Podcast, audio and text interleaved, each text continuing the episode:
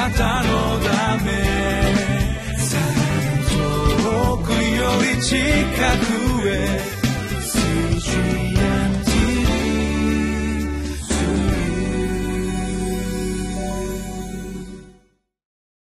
皆さんこんにちは。12月1日土曜日リビングライフの時間です。私は日本キリスト教団ベテル清水教会の井上です。御言葉を黙想すると勇気が与えられます。今日もご一緒に聖書の御言葉を黙想してまいりましょう。タイトルは御言葉通りに行う誠の勇気。聖書箇所は歴代史第2 23章1節から21節です。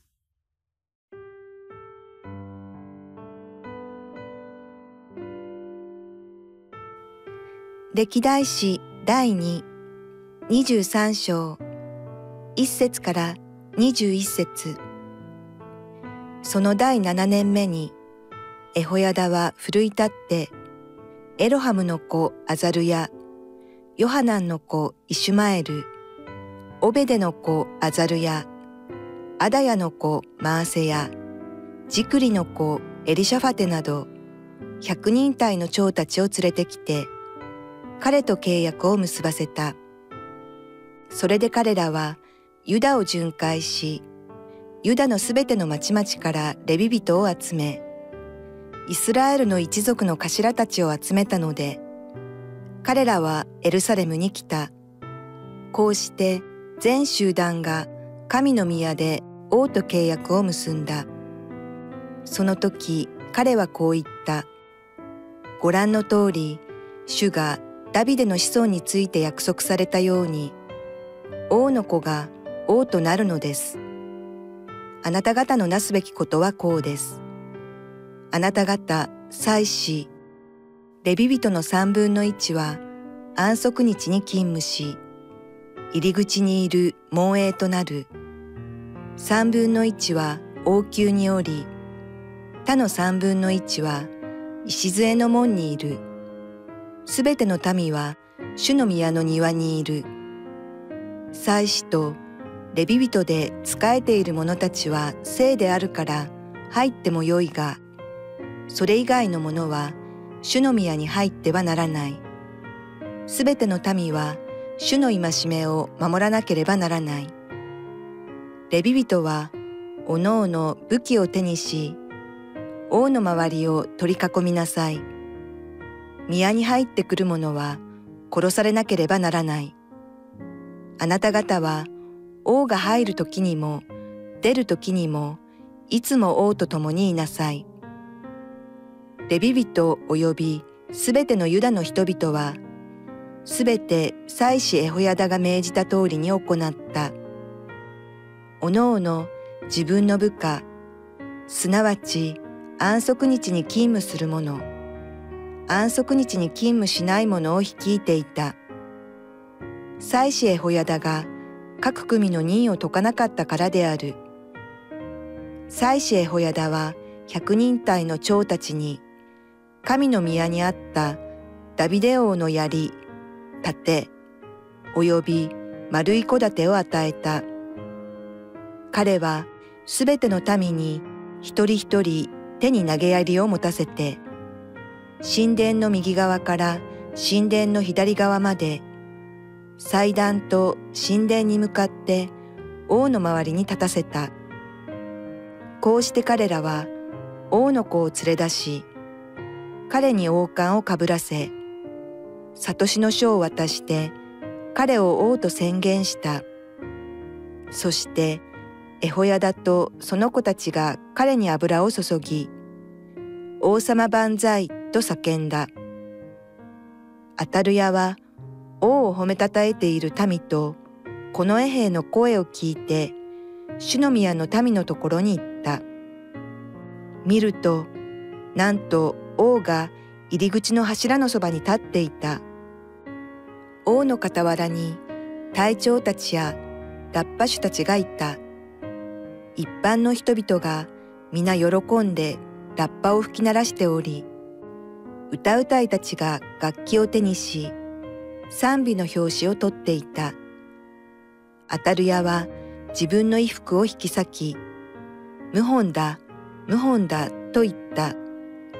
すると、妻子エホヤダは、部隊を委ねられた百人隊の長たちを呼び出して、彼らに言った。この女を列の間から連れ出せ。この女に従ってくる者は、剣で殺されなければならない。妻子が、この女を主の宮で殺してはならないと言ったからである。彼らは彼女を取り押さえ、彼女が馬の門の出入り口を通って王宮に着いた時、そこで彼女を殺した。エホヤダは彼とすべての民と王との間で、主の民となるという契約を結んだ。民は皆、バールの宮に行ってそれを取り壊し、その祭壇とその像を打ち砕き、バールの祭司マタンを祭壇の前で殺した。エホヤダは主の宮の管理を定めて、これをレビ人の祭司の手に委ねた。彼らはモーセの立法に記されている通り、ダビデの指示に基づいて、喜びと歌とをもって主の全焼の生贄を捧げさせるようにと、ダビデが組み分けをして主の宮に配属した人々である。さらに、彼は主の宮の門に門営たちを立て、どんなことで汚れたものであっても、誰一人入り込ませないようにした。彼は百人隊の長たち、貴人たち、民の支配者たちとすべての一般の人々を率いて、王を主の宮から連れ下った。彼らは神の門をくぐって王宮に入り、王を王国の王座につかせた。一般の人々は皆喜び、この町は平穏であった。彼らはアタルヤを剣にかけて殺したからである。今日から12月です。今月も歴代史第2の御言葉を黙想してまいります。歴代史はダビデの子孫、南王の歴史が記されております。賢者は歴史に学び、愚者は経験に学ぶという言葉があります。私たちは失敗を通して多くのことを学習していきます。歴史に学ぶということは他人の失敗から学ぶことを意味します。賢い人は人が頭を打った経験、人の失敗から学べる人であります。聖書に登場する人物は皆いろんな失敗をしています。歴代史、列王記はイスラエルの王たちの失敗列伝であります。彼らの失敗から学ぶことは信仰生活にとってとても有益であります。大切なことは彼らの失敗を通し、御心を発見することであります。何が主に喜ばれ、主の目にかなうのか、主の御心を悟り、それを生活に適応していく。これが QT であり、デボーションであります。さて、今日は23章です。ソロモンの死後、レハブアムの時代に王国は二つに分かれます。北イスラエルはヤロブアムを王に立てます。彼はダンとベテルに聖なる高台を建て、偶像を拝み、主の目に悪を行います。これがヤロブアムの道です。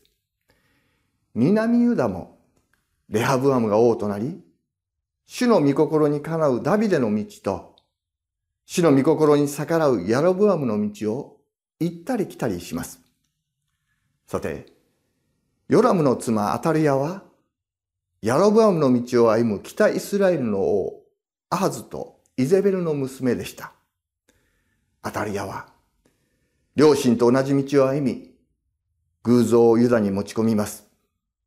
彼女は自分の息子が暗殺されると自らが王座につき、ダビデの子孫を殺害し、ネタヤしにしようとしました。アタリアの時代、南ユダにとっては暗黒の時代、主に仕える祭司やレビ人たちにとっては受難の時代です。このアタリアによる圧政は6年も続きました。そして7年目に暗黒の世界に光が差し込みます。ダビデの道を歩む祭司、エホヤダが立ち上がりました。それが今日の御言葉です。一節に、その第七年にエホヤダは奮い立ってとあります。エホヤダの妻はアタリアの娘でした。彼女は自分の母親が身内の者を殺害していることを知ります。生まれたばかりの老いの弱しを盗み、神殿内で育てていきます。エホヤダは主の御心にかなう祭司です。アタリアが偶像を持ち込み、神殿が汚されていくのを胸を痛みながら見ていました。このままではダメだ。何とかしなければならない。おそらく彼は主に祈りながら6年間耐え忍びました。そして7年目に彼が奮い立って立ち上がると同じ志を持つ人たちが立ち上がって、そしてエホヤダは彼らに言ったのです。3節に、こうして全集団が神の宮で王と契約を結んだ。その時彼はこう言った。ご覧の通り主がダビデの子孫について約束されたように王の子が王となるのです。飛ばして11節に、こうして彼らは王の子を連れ出し、彼に王冠をかぶらせ、悟しの書を渡して彼を王と宣言した。そしてエホヤダとその子たちが彼に油を注ぎ、王様万歳と叫んだ。ここで契約を結んだ王、王と宣言した王の子というのは、ヨアシのことです。エホヤダ夫妻がアタリアの手から救い出したダビデの子孫です。人々は王様万歳と叫びました。まあ、これに驚いたのはアタリアです。彼女は衣服を引き裂き、無本だ、無本だと叫びますが、時すでに遅し。彼女は神殿の外に連れ出され、命を失います。そして、バールの宮が破壊され、偶像が取り除かれ、ユダの町は平穏を取り戻していく。それが今日の内容です。私はここを黙想しながら思いました。主は暗黒時代に終止符を打ってくださるお方だ。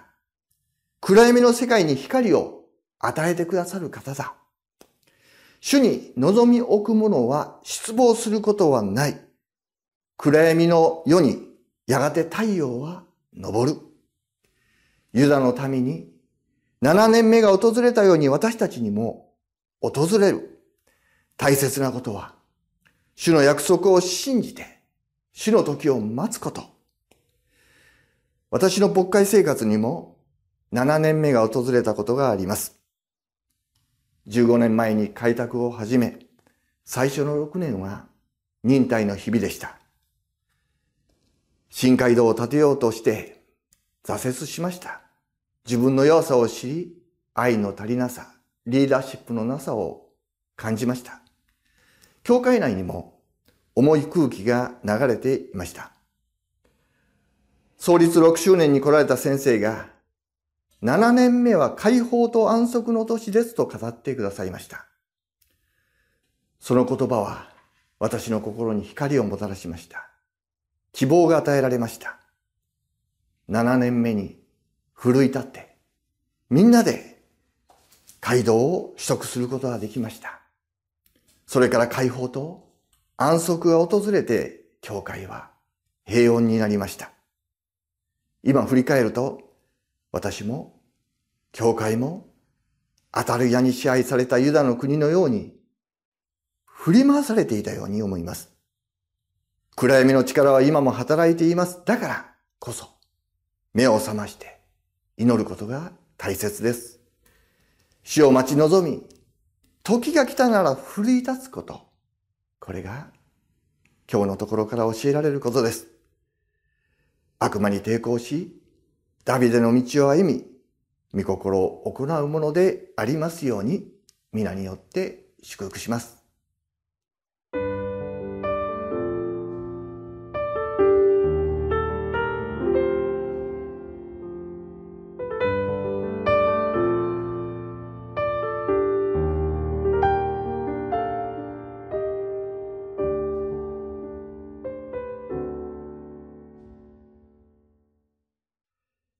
21節一般の人々は皆喜び、この町は平穏であった。彼らは当たる矢を剣にかけて殺したからである。ヨアシュが王になると人々は喜び、町は平穏になりました。私たちの王はイエス・キリストです。主はサタンに勝利し、私たちに喜びと平安をもたらしてくださいました。明日からアドベント、対抗節に入ります。光は暗闇の中に輝いています。今暗闇の中にある人には、7年目が訪れて、キリストの光が差し込みますように、イエス・キリストの皆によって祝福します。お祈りします。愛する天のお父様、あなたの皆を拝めます。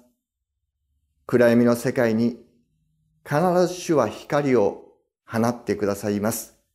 どうか今、闇の中にあるものに7年目が訪れて、イエス・キリストが王として、その方に支配者となってくださるように、このクリスマスにも神様の宮座が起こりますように、イエス・キリストの皆によって祈ります。アーメン。